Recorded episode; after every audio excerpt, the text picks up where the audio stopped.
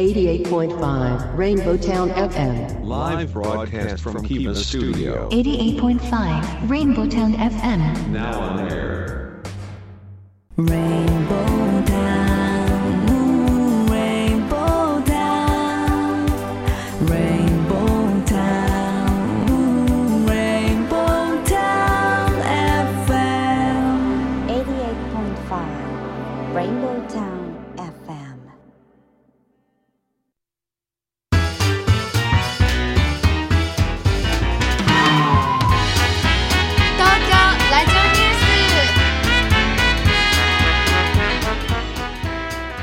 時刻は14時を回りました。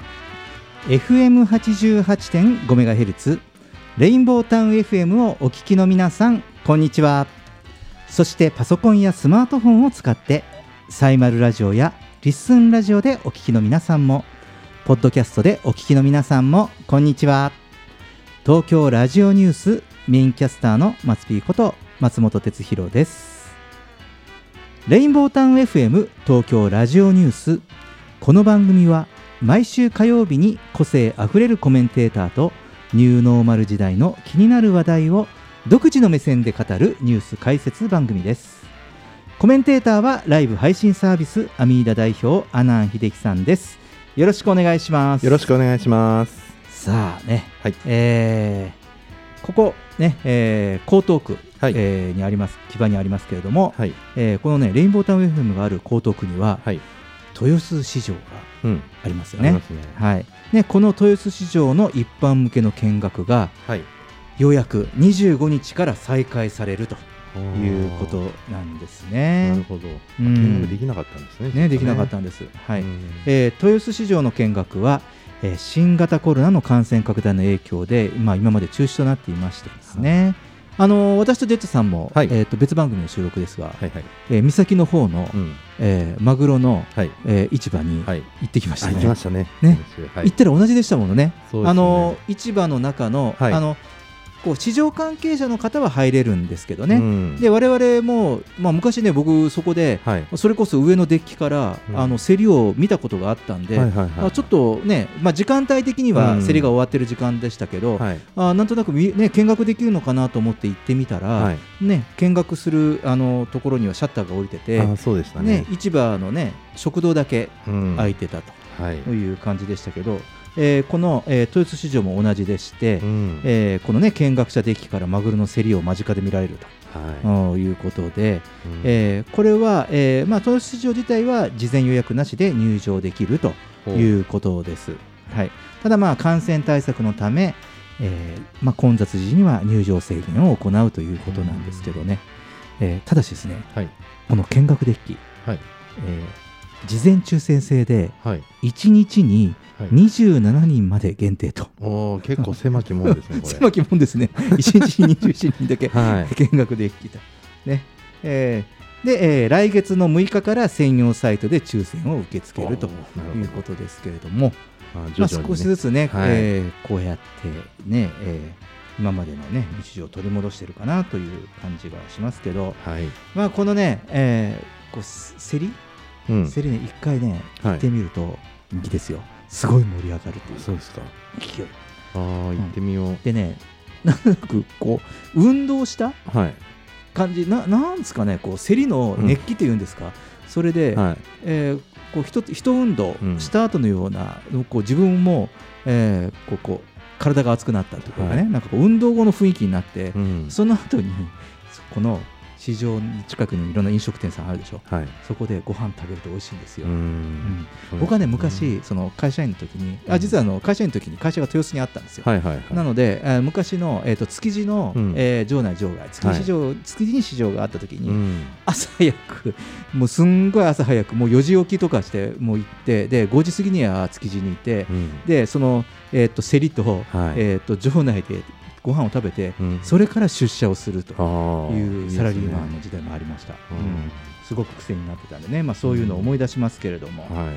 はい、えーさて、えー毎週オープニングでニューノーマルな話題をニュースピックアップとして紹介しています。今日はですね、はい。100円ショップの話題です、おう。ん、100円ショップ。行きますか、ジェットさん。はい、あのー毎日行きます。僕もね結構2日3日に1回ははい、近くに100円ショップがあって、うん。何かしら行きますね。はい、はい。まあこの100円ショップ略して100均ですが、はい、えーこの100円ショップで、えー高価格商品が増加というニュースなんですね。うん。でまあ、今昨今の、ね、円高とか、えー資源価格の高騰などで物価が上昇している中、まあ、このデフレ経済の申し子として登場した、まあ、100円ショップですけれどもこの100円ショップにも値上げの圧力が高まっているようでして、うんですね。まあこの物価高に上昇があるかですが、まあこの100円ショップというね、このそのものこの100円ショップという名前の通り、はい、この100円の気軽さというかその価格が武器なわけですよね。うん100円ショップって。はい、だからその簡単に値上げに踏み込めないという現実があるわけですよ。ねうん、だってその他のスーパーで商品が値上がりしたとは意味が違え、うでしょ？意味が違いますね。100円ショップってこの価格自体がうん、その競争力であり、はい、あとその100均100円で買えるといううん。ブランドじゃないですか、はい、だから、えっと、ビジネスでいうそのビジネスモデルっていうことと、うん、あとまあこうこれ僕の専門ですけどそのブランディング？はい、ブランディングっていうところで、うん。もう値上げする時点で、うん。もうこれを脅かすようなうん、こう業態なわけですよ。はい、うん。そうですね。そうですよね。うん、そう。原価がそう。原価計算がすべてですもんね。原価計算がすべてですよね。ね。いかにねこうコストを落として作るかとうんいうことですけど、うん。はい、まあこれはただそれを考えるともうそ優に想像に値しますよね。そうですね。あの安くするために、うん、まあ、海外で作ったりとかしてたものが、今このね円安円安でしょ、はい円でね、円が安くなってくる。うん、でそれともう一つはこの原材料が、ね、石油価格の高騰で、えー高くなってくると。うん、うんいうふうになってくるとなかなか100円オリジナルの企画ができてそれを商品化してもなかなか製造コストがかかるうん、ということになるわけですよね。はい、まあ、そういう中なんで、えーこの価格維持を頑張りつつも、うんこの付加価値のある高価格帯の商品の扱いを増やす動きとなっているわけです。うん、まあ、やむなくなんでしょうね。はい、でもやるからには、まあ、この金額であこの機能でうんこの価格っていうものを実現しなければいけないと。では具体的に、えーもうこの100円ショップにははい、高価格帯の商品がうん、ちらちらもうありますよね。ありますね。うん、はい、ありますよ300ね円、500円ぐらいの商品って、実際ね僕もこの高価格帯の商品はい。買ってますわ。はいはいはい、うん。買ってますよね。うん、何買ってるかというと、はい。僕はあのアウトドアの,、はい、あの LED ランタン。ああ、うん、結構アウトドアショップに行くと、はい。もう安くても千何百円とか、うん。高いものはね何万円しますけど、はい、この LED ランタンが、はい、えー100均で買うと300円か500円ぐらい、はいはい、ありますで結構性能いいんですよ、はい。結構明るいんです、うん、なのでそれをね、えー最近買いましたし、うん、あとちょいちょいお世話になるのがやはり仕事柄我々移動中に、はい。まあ、ラジオ聞いたり音楽聞いたりするわけですよね、はい、まあその仕事でいろいろ仕入れなきゃいけないもんですからね、でそうするとその家をポン出た時にヘッドホンを忘れることがよくあるうん。わけです、もはい、うその時に助かるのが100円ショップのヘッドホン、はい、うん、Bluetooth のね、そう。ワイヤレス。そうそう、はい。今ねワイヤレスでも100均のワイヤレスのヘッドホン500円、そうですね。う。んでね、音も悪くないですよ。音も悪くないです。はい、僕ももあの常に、ぜひ持ってます、はい、予備で持ち歩いてますけど。なので結構うん。あのこう困った時にはあのこの少し高価格帯商品はい。というもののお世話になっているとうん。いう感じなんですよね。はい、うん、ジェッツさんも買えますか？僕も買いますね、僕うんもヘッドホンも買いますし、まあ、最近はやっぱりえあの DIY を結構やってるんで、うんうん。DIY 商品とかを、あのー100均でよく買ってますああそうですね、うん。あのドライバーとかはい。金槌とかはい、100円で売ってますもんね。売ってます売ってます。普通にね。はい。あの工具一通り揃いますね。あそれも100均でね。はい。うん。そうですよね。自転車のパンク修理ももう今最近自分でやるんですけどあの100均でパンク修理セットを買ってはい。やってますもんね、はい。うん、そうですよもうねすごいお世話になってます、うんまあ、ねでも大体300円500円の商品で、まあ、昔から出てたと思うんですけどどどのぐらい まあ10%か 20%, 2割ぐらいうん。売り場の中にあっても、まあ、8割ぐらいが100円だったらみんな、まあ、なんとなく許すと思うんですけど、まあ、半分ぐらいがね高額商品になるとちょっとやっぱ100円ショップっていうものとはもう違うものかなって感じはしちゃいますよね。そうですよね、うん。いやこれねもう100円ショップじゃなくなったら多分例えば文房具とかね、うん。工具とか、うん。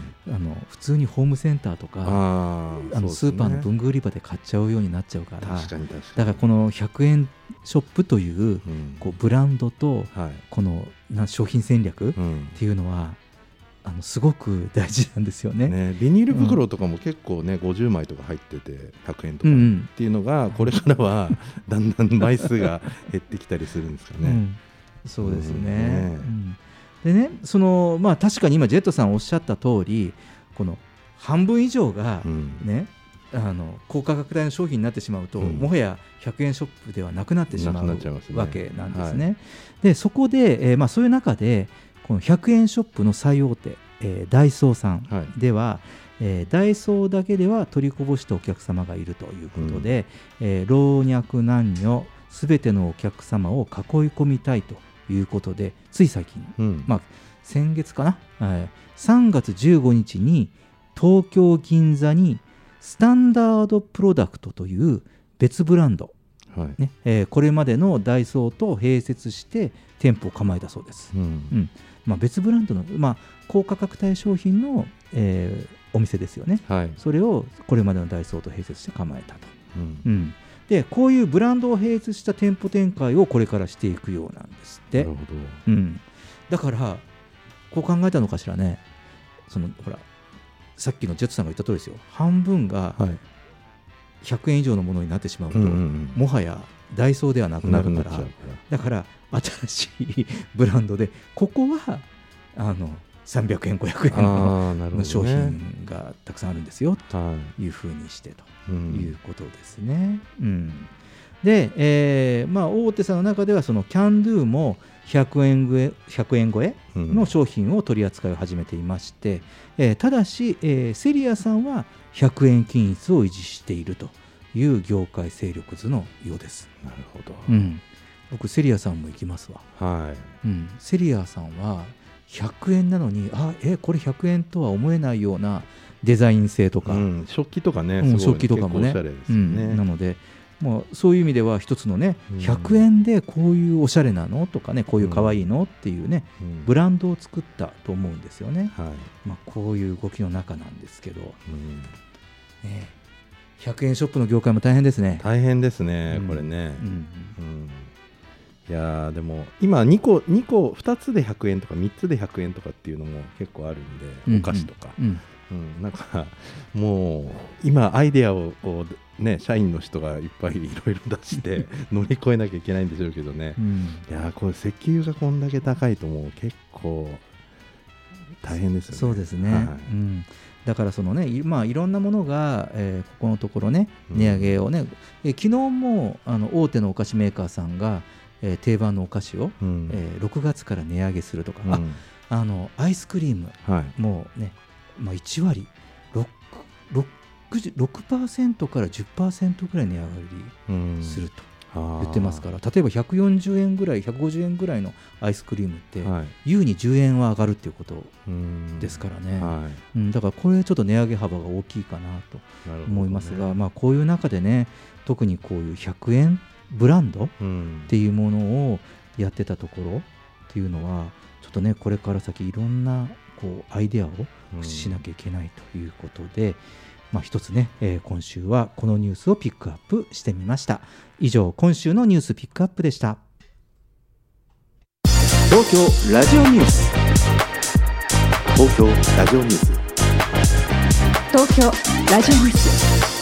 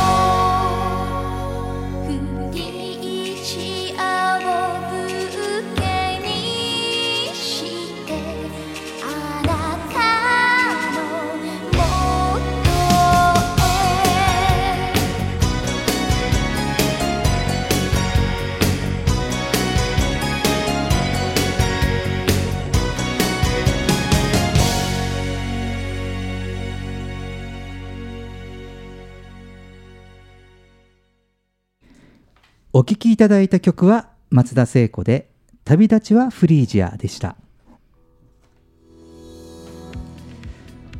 レインボータウン FM 東京ラジオニュース。テーマは緊急事態宣言の全国拡大から2年。社会経済のバランスはです。コメンテーターはライブ配信サービスアミーダ代表阿南秀樹さんこと DJ ジェットさんです。よろしくお願いします。よろしくお願いします。さて、えー新型コロナウイルス対策で緊急事態宣言の対象地域が、まあ、全国ですね47都道府県に拡大されて、えー先週の土曜日の4月16日で丸2年うん。が経ちました。早いようで短い。ねうん、ですね。うん、ですが、まあ、沖縄など一部地域では再拡大の気配も感じている今日この頃ですけれどえも、えーまあ、日本の経済はまあ物価高に、ね、今、はい。物価高、物価高、うん。先ほども、ね、あの100円ショップの話もしましたけれども、はい。いやー、本当、昨日からね、6月ですか、うん。もう結構はね6月7月からいろんなものがね本格的に上がり始めるみたいでね、うん。僕も昨日車であのーガソリンスタンドで、うんえっと、ちょうど東名乗ってて、うんうん。で東名のインター海老名インターのはい。スタンドに入ったんですよね、うんうんで普通に、えっとあセルフじゃないあセルフじゃないですって言われて、うん。あそうですかって言ってで満タン入れて、うん。で51リッターぐらいうん。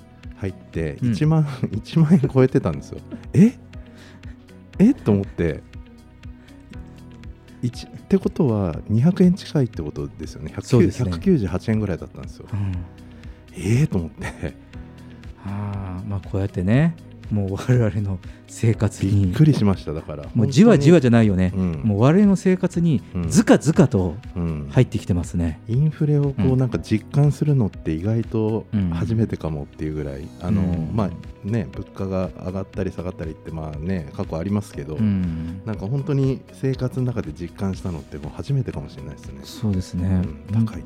そうですよね。本当にまあそういうねこういうその物価高っていうのも直撃している中で、えーまた、えーこういう行動制限とか医療が逼迫っていうふうになってしまうと、やはりその社会経済としてのもうバランスは危うくなってしまうんじゃないかというねはい。もう懸念というよりもその実態拡大みたいなうん。感じなんですけど、はい。うん。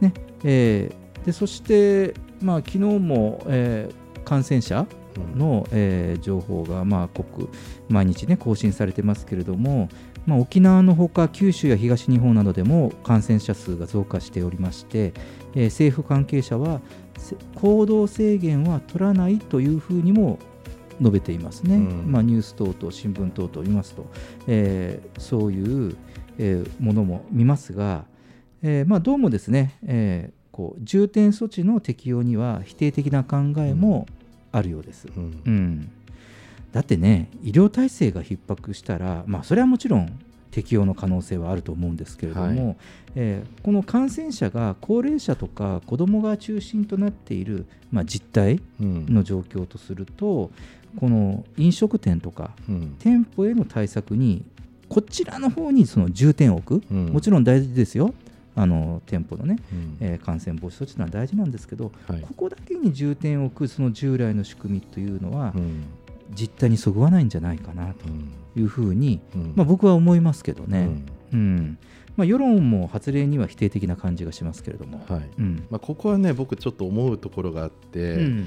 あのー結構日本ってその、まあ、海外とかに比べるとこのなんていうんですかロックダウンというかを厳しめにやってきたと思うんですよね。で、えっと最初の頃ってコロナになった最初の頃ってなんかこう否定派となんかそうあのなんていうんだ外で感染を広げないっていう人と、うん。まあそんなん大丈夫だよっていう人で結構分断してて、うん。うんうんなんか人,、ね。人と人とがあの結構5割5割5割ぐらい、うん。感覚値的には。そうそう。今思い起こせば思い起こせば。みんなそうでしたよね。今まで経験がないもんですからね。そうですね、うん。で完全に日本中がこう半分にその、えー、となんて言うんだろう、えー、とコロナの否定派、まあ、否定派っていうか、まあ、みんな否定なんですけど、うん。まあ、表に出てもいいんじゃないかとか、うん。まあ、こうロックダウンするべきだっていう人がこう分断してたと思うんですよね、うん。最初の頃。うん。でその頃すにすごいなんか僕は結構恐怖感っていうか、うんうん。ひ人が怖いって思っちゃったんですよね、うん。こうなんかどっちっていうところで。うんうん。でそれが割とこう政府がき厳しめにあの舵を取って、えーたことで、えー、と緊急事態宣言をですね。で、えーもう国民全体がなんとなく、まあ、そこまでやんなくてもいいんじゃないっていうムーブメントに偏っていったと思うんですよ。なので、えー、と今そんなになんて言うんだろう。そこまでやんなくていいんじゃないっていう人がやっぱり多くなってきたと思うんで、まあ、最初の頃のあの分断してた頃よりはなんか、うん。うんあのまあ経済的には多分飲食店さんとかも大変だったりとか、うんあのあったと思うんですけどまあ、えー、と今思えばまあそういうそのなんていうの人がこう半分に分かれちゃう状態よりは良かったんじゃないかなっていうふうに思うんですよね。うんうんうん。まあそうですよね、はい。うん、そうあのただね、まあ、こうやってね何度もこういろいろ、まあ、緊急事態宣言、まあ、うん。まん防うん。措置が取られて、またはい解除されるっていうのを、まあ、こう繰り返してきましたから、うん。うん。実際問題、まあ、今、この緊急事態宣言の解除とか、はい。まん防の重点措置が解除されて、うん。その我々が期待したリベンジ消費とかっていうものは、うん。起きたのかなと、うん。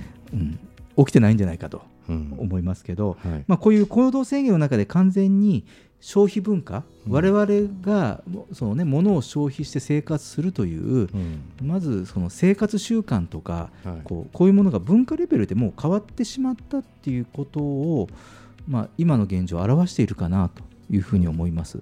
ね、今解除されている状態でしょ、うん。なんだけどじゃあ前のような消費活動をしているかっていうとそうでもないですよね。違いますね、うん。だから多分本来大事なことっていうのがこういろいろ見えてきたので、まあ、こうみんな変化に対応することが、まあ、ある程度でできてきたのかなっていう気はしますね。うん、そうなんですよね、はい。だからその実際はその物が売れなくなったとかではないと思うんですよね。うん。うん、もう売れなくなったその物物質的に売れなくなった商品もあるんだけれども、うん。ただよく考えると、まあ、これ我々この2年間の中で消費行動が変わってしまったさっき言ったその習慣とかうん文化が変わってしまったのでだから実際問題今まで消費していいたものがうん消費が戻らないからそのうんそのリベンジできてない分もありますがはい逆にこの消費行動の文化が変化したことによって爆売れしてしいる商品もあるわけですよ。うん、うん、そうですね。そうですよね。だからまあその具体的にはね飲食代とか国内旅行とかこうアクセサリーとかこういう装飾品とか、うん。まあ女性でいうと口紅とかお化粧品はい。とか、あと演劇の映画とかの入場料観劇料とかって言ったことあとかあと交通費に定額払うというね、うん。通学とか通勤の定期券代とかっていうのはもうガクンともう50%以上消費が下がったわけーですよね。そうですね。なんだけれども、えーテレビとかパソコンとかテレビの買い替えとか買い替え需要とかものすごい上がってますもんね。うんうん、もうこうリアルがない分より 4K とかそれ以上で 美しい映像を見たいと思うのかしらね。うん、だからその家電の売り上げでもテレビとかすごい売れてる。うん家の家の中の生活を充実させるってそうですね。いうことなんでしょうね。でパソコンもそうですしパソコンの周りの周辺機器、うん。例えばその、ね、プリンターとかうん。パソコンにつないでるスピーカーとか、はい。そういったものもそのより上質なものを求めてうん。多分家の中での生活をもっと、うん。まあ、豊かにしたいっていうのがあるんでしょうか、うん、そういったもの。あとゲーム機もすごく売れている、うん。あのゲーム機気がつきませんか？最近の,、はい。そのえーっとスイッチの、うん。今度4月に発売になるなんかこうスポーツ系フィットネスのやつがあるんですけど。あれの CM の中には、はい。おじいちゃんおばあちゃんも出てくるわけですよ。だからそのゲーム機の需要っていったものが、うん。えっと、子供だけではなくて大人もただ大人の中でもさらにその高齢者、うん。もうストライクゾーンも含めてもうそのゲーム機といったものの、うん。こう市場が拡大しているうん。ということなんでしょうね。はい。うんね、それこそこれからメタバースとかねこういうのがあるとこういうゲーム機の中に入ってなんとか旅行ができるゲームがあったりとかね,、ねそういうそうすると、ね、あの子供から高齢者まで楽しめるようなゲームが出るかもしれませんね。はい。であとは、えーこういう食料とか食事とかの面でも結構短い時間で滞在したりとかテイクアウトできる商品とかそういう、えー飲食は逆に売れ行きが好調になっている。うんようです。うん。だから具体的にはまあこういうふうにちょっと例を挙げただけでも消費行動が変化したのかもしれませんね。外食による価値観とか、うん。うん、ジェスさんなんか実感ありますか、そうですね、テイクアウト、まうん。ああのー自炊が、まあ、僕の場合はもう生活環境自体がだいぶ変わったんで まあ、その田舎に引っ越してっていうのがあるんですけどもう、あのーコロナ前とコロナ後でもう一番変わったのはもう自炊をするようになったんで、うん。やっぱり食材をまあ買うとか、まあ、うんそういうのはもう本当に増えましたね、でうん。外で外食するのは本当あの減りましたし、うん。はい、そうですよね。だから例えば外食もその消費と連動しているのが外食何のために外食するかって言ったところがうん。変わったんじゃないでしょうかね。あーそうですね。うん。確かに確かに。こうこれまあ本当にこう人間関係を築きたい人との時間のために、うん。その美味しいものうん。を、ね、食べたり飲んだりするというなんかそういう目的がある時間うん。より目的がある時間に変化したんじゃないかな。あそうですね。ただ帰りにざっとなんか食べて帰ろうかとか、うん。そんな感じではなくなったんじゃないかなと。そうですね、うん。まあ、あとは自分の健体の健康状態とかっていうことを、まあ、意識するようになって、うんえーそういう健康ウェルネス系の商品とかを、まあえー買うようになったりとかあーそうですね。サプリとかですね、うんうん。はい。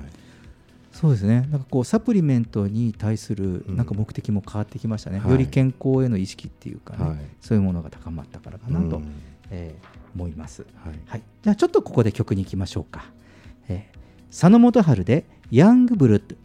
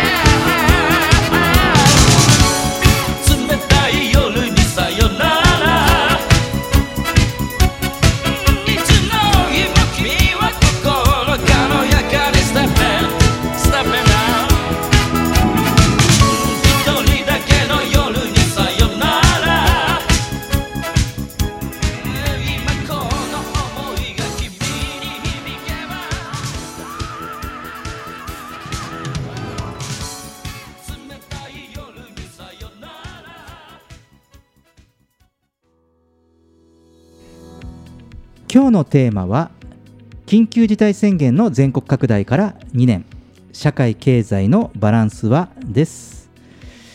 先週も働き方の話題をしましたけれども、はい。えーまあ、やはり大きく変化したのは働き方ですかね。うん。そうですね。ね。なん毎回このやっぱり変化したのはというと働き方の話になっちゃうんだよな。うん。うん、このねテレワークというものが定着して場所を選ばない働き方っていうのがもう本当一気に拡大しましたね。うんなかなか進まなかったそのものが一気にこのテレワークっていうのが拡大してで、まあ、その一方でこういうテレワークとかえーなんていうんですかオンライン会議、うん。うんとかそういうものが、えーまあ、発達してきて、まあ、社会現象としては実際に顔を合わせるというその価値もうん。見直されているという感じですよね。そうですね。えーこの顔を合わせる価値。うん。ジェットさんはどう考えてますか？そうですね。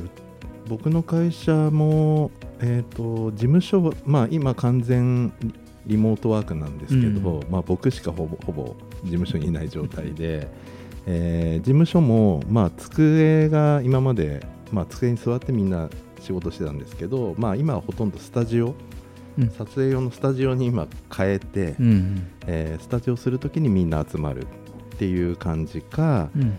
えーもしくは、まあ、リクレーション、まあ、この間も言いましたけど、えー、と自宅でバーベキューやったりするときに社員と顔を合わせるみたいな。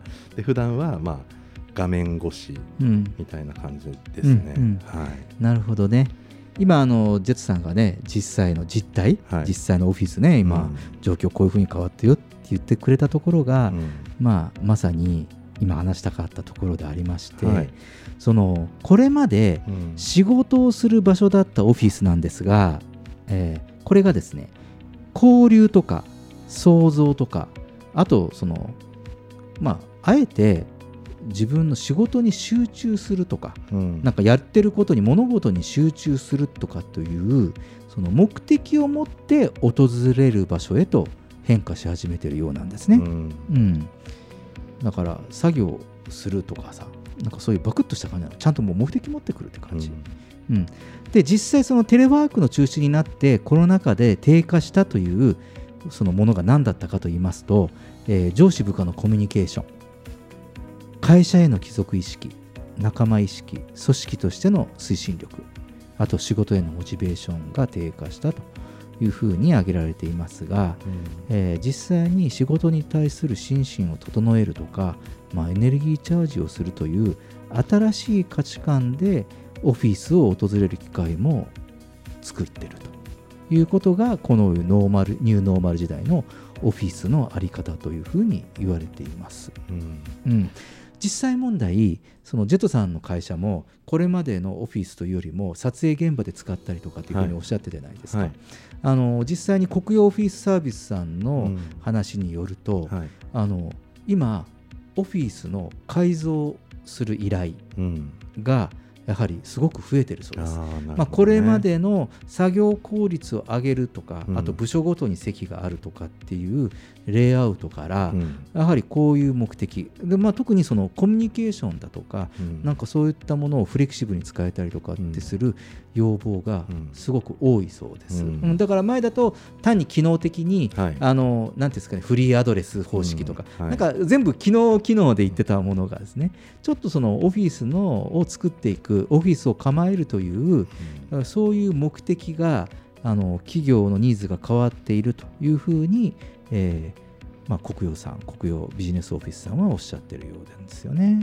うん。ただまあ人通勤するっていうことがなくなったことで、まうん。あそのじゃあもっと集中すすできやすいうん。場所とかクリエイティブが発揮しやすいところっていうところにうん。意識がいったっていうのは、うんうん。まあなんかいいことな気がしますね。そうですよね。はい。まあ今ね僕もその会社にたまに顔出しますけど、はい。まあ、目的は交流ですよ。この今あの目的を一番目に先ほど出てたんですけどね、うん。はい。やっぱ交流ですね。あー。ええ。で作業したり集中したりやったりするのは、えー、とサテライトとか自分の書斎はい。がやはり一番効率が上がる、うん。うん。あと台本書いたりとか番組の構成考はいはいはいえたりする。うん。はい。でむしろあのなんていうんですかね。こう、うん、ひその外部の人とお会いするときは当然ね会社に来ていただいたりとかうん。するから、だから交流が目的なんでしょうね、うん。内外社内外含めて、ううん。ん、その機会があるときに、えーまあ、オフィス、うん、をつに出るかなっていったようなスタイルかな、うん、だからまあこれからもまあいろいろこう DX とかいろんなこうデジタル化、企業のデジタル化っていうのが進んだりはい。すると思うんですけど、うん。このニューノーマル時代のオフィスのあり方っていうのはうん。もっともっと進化するかもしれませんね。ねあのまあ、ちょっと次回か次々回ぐらい、あの最近のメタバースの話したいと思うんですけど、あはい。なんか面白いですよ。ああいいですね、あのメタバース上に自分の会社のフロアと同じような状態を作っている会社もあるようで。そうですね あのいやそれ目的はコミュニケーションを良くするためとか、はいはい。いあの自分の会社ににリアルな会社が来た時にドギマギしないようにとか、うん。うん。なんかそういうなるほど。うん、配慮もあるような話がちょっとこの間今ちょっとねあの取材して聞いてるところなんで、はい。またねまとめて特集にしたいかなと思いますけれども。はい、えージェットさんありがとうございました。レインボータウン FM 東京ラジオニュース。テーマは緊急事態宣言の全国拡大から2年社会経済のバランスはでした。東京ラジオニュース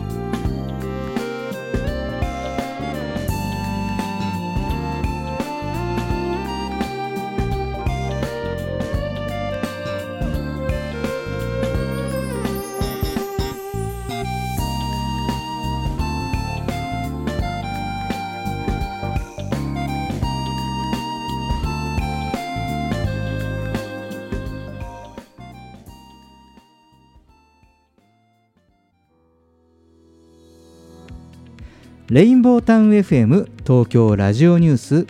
次は富士山系ビジネスアイの今朝の記事から、えー少し話をしてみたいかなと思います。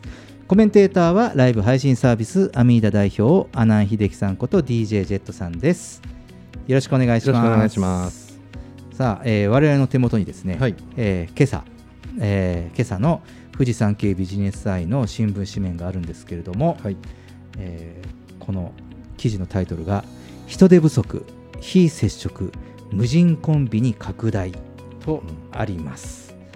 さあねえーまあ、なかなかね、えーさっき100均の話をね今日、冒頭からしてますけれども、うん。コンビニ業界も大変でしてうねん、えー厳しい競争が続くコンビニエンス業界では、西日本を中心に展開する中枢のポプラというブランドの、えーコンビニエンスストアがあるんんですけど、はい。ご存知ですか？はい知ってます。はい。赤い赤い看板ですね。そうです、はい、もうあの西日本はどちらかというと、うん。セブンイレブンだファミリーマートよりもこのポプラなんですね。おーそうですね。そうです。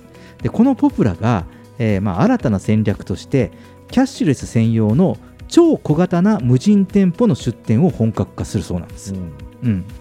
でこれはこの超小型な無人店舗の出店、まあ、どこに出店していくのかというと、オフィス。うん。まずオフィスですね、えーとか工場学校うん。病院など、えーまあ、特定の人が利用する施設内を対象にこれ一坪です、うん。まあ、一坪ね、えー3.3平方メートル、うん。ね、この一坪から売り場を作れるようにしたもので、えーまあ、こういったその、まあ、企業とか、えー病院とか学校にとっては、まあ、こういう福利厚生を充実させたいというニーズに対応したものらしいんですけれども、ね、確かに先ほどのオフィスの話じゃないですけどじゃあ結構人が来なかったりとか、えーまあ、空きスペースうん。とかっていうのを有効に使うとすると、はいこの無人コンビニを置くのいいかもしれませんね。いいですね、うん。これはあの双方いいと思うんですよね、うんうん。あのもちろんその置く場所がスペースが余ってるうんうん。ところも、まあ、そのそこに通う人たたちが、うん。まあ、喜ぶ。うん。で、えーコンビニ側も、えー家賃がかからないで、うん。えーまあ、売り場を作れるうん。っていうことで、うん。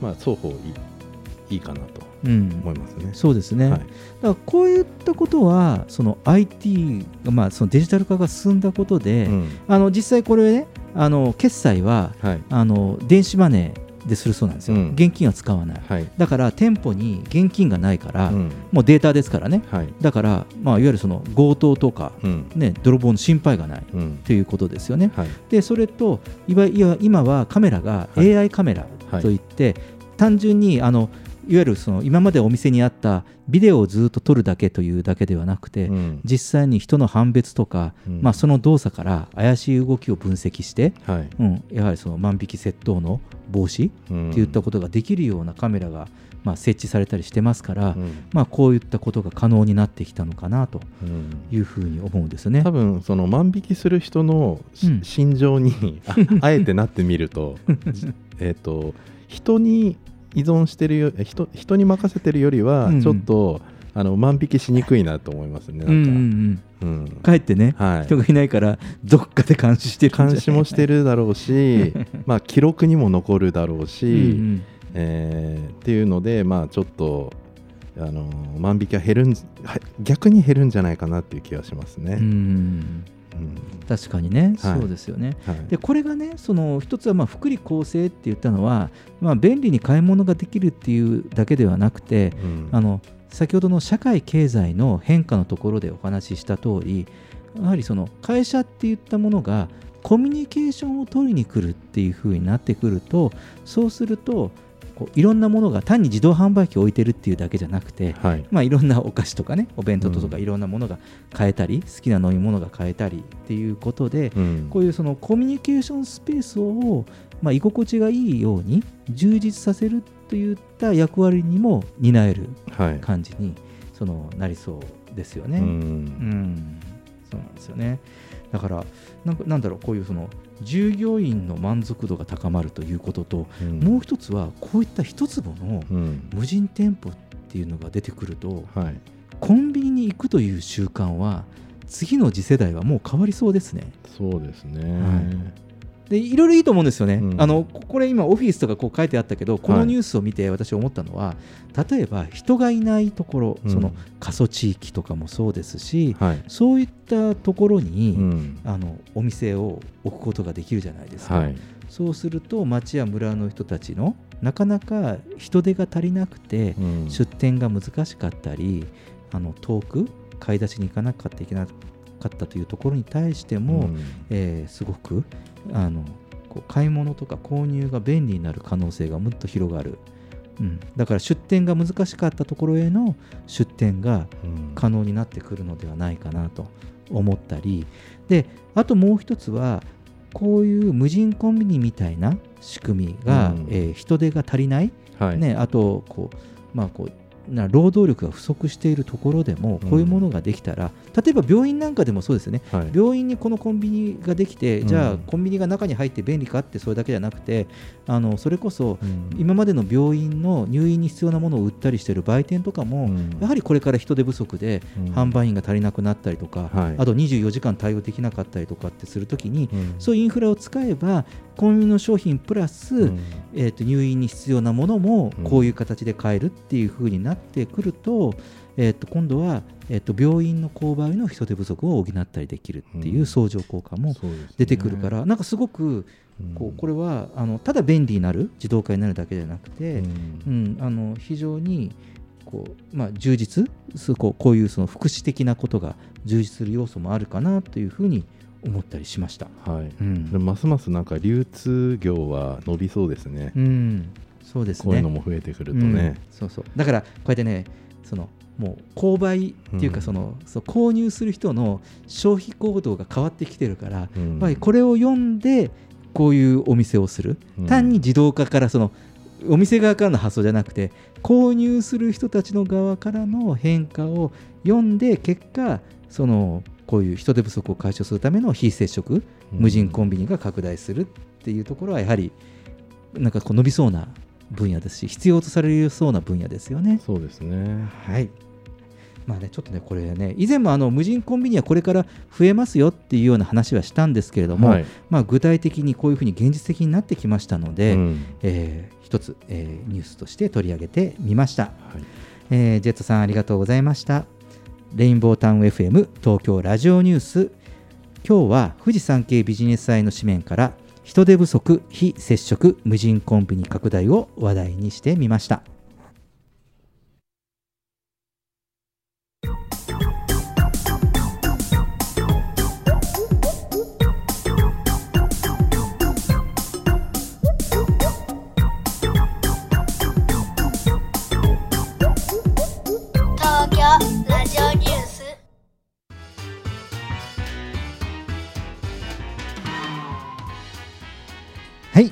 エンディングです。ジェットさんお疲れ様でした。お疲れ様でしたやっぱこのなんかニューノーマルの変化っていうのをこう見ていくと、うんもうまあやればやるほどなんかなんて言うんだろうこう本来本来大事だったものって何だったんだろうっていうところになんかが一番大事でそこに向かっていろいろなんか世間が動いてるなっていう感じがすごいしますね。でそこになんかビジネスのヒントがこれからもありそうだなっていう、うんうん感じはすごいしました、そうですよね。はい。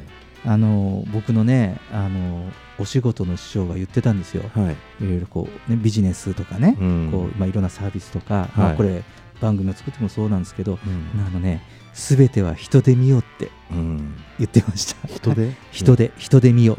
人で見なさいと。あーなるほど、ね、全ては人の動きで見なさいって。うーん。なるほどね。だからこういうふうにやると便利だろうなとかね、うん。あこういうと多分あ喜ぶんだろうなとかね、うん。なんかこう人の動きを読むっていうことを言ってたんですよね。なるほど。うん。まあ、なんかねちょっとそういう言葉をふと思い出しましたけれども、うんえーっと YouTube ライブの方に、えーいろいろメッセージいただいておりますよ。えー、三重小ヤギさんですね。はい。えー、マツピーのネックレス誰かとお揃いですか？と来てますが、三重小ヤギさん、お目が高い。うん。これね、あの、私とジェツさんと小岩さんとね、あの、これ、あの、以前別の番組に出ていただいたタイムトラベラーというね、特殊な人から、えーいただいてありがたい、まあちょっと少しお守りもかれたネックレスなんですけど、はい。なんで分かったんですか？私ネックレス表に出してましたけど、ジェットさんトレーナーの下にネックレスあったんで見えてなかったんですけどね。はい。美恵子さん超能力者ですか？はい、えー東京ラジオニュースでは公式ツイッターと公式フェイスブックページを開設しています。皆様からのご意見ご感想全国からの情報は「ハッシュタグ東京ラジオニュース」とつぶやいてみてくださいそれではまた来週お会いしましょう would never say where she came from. Yesterday don't matter if it's gone. While the sun is bright, or in the darkest night, no one knows. She comes and goes.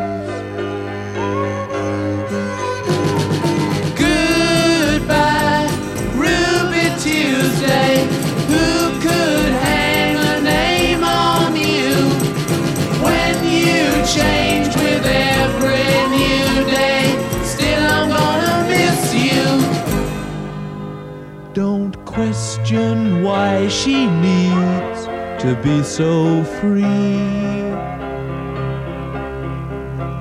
She'll tell you it's the only way to be. She just can't be chained to a life where nothing's gained and nothing's lost at such a cost. Goodbye, Ruby Tuesday. Who could hang a name on you when you change with every new day? Still, I'm gonna miss you. There's no time to lose, I heard her say. Catch your dreams before they slip away. Dying all the time. Lose your dreams and you will lose your mind. In life unkind.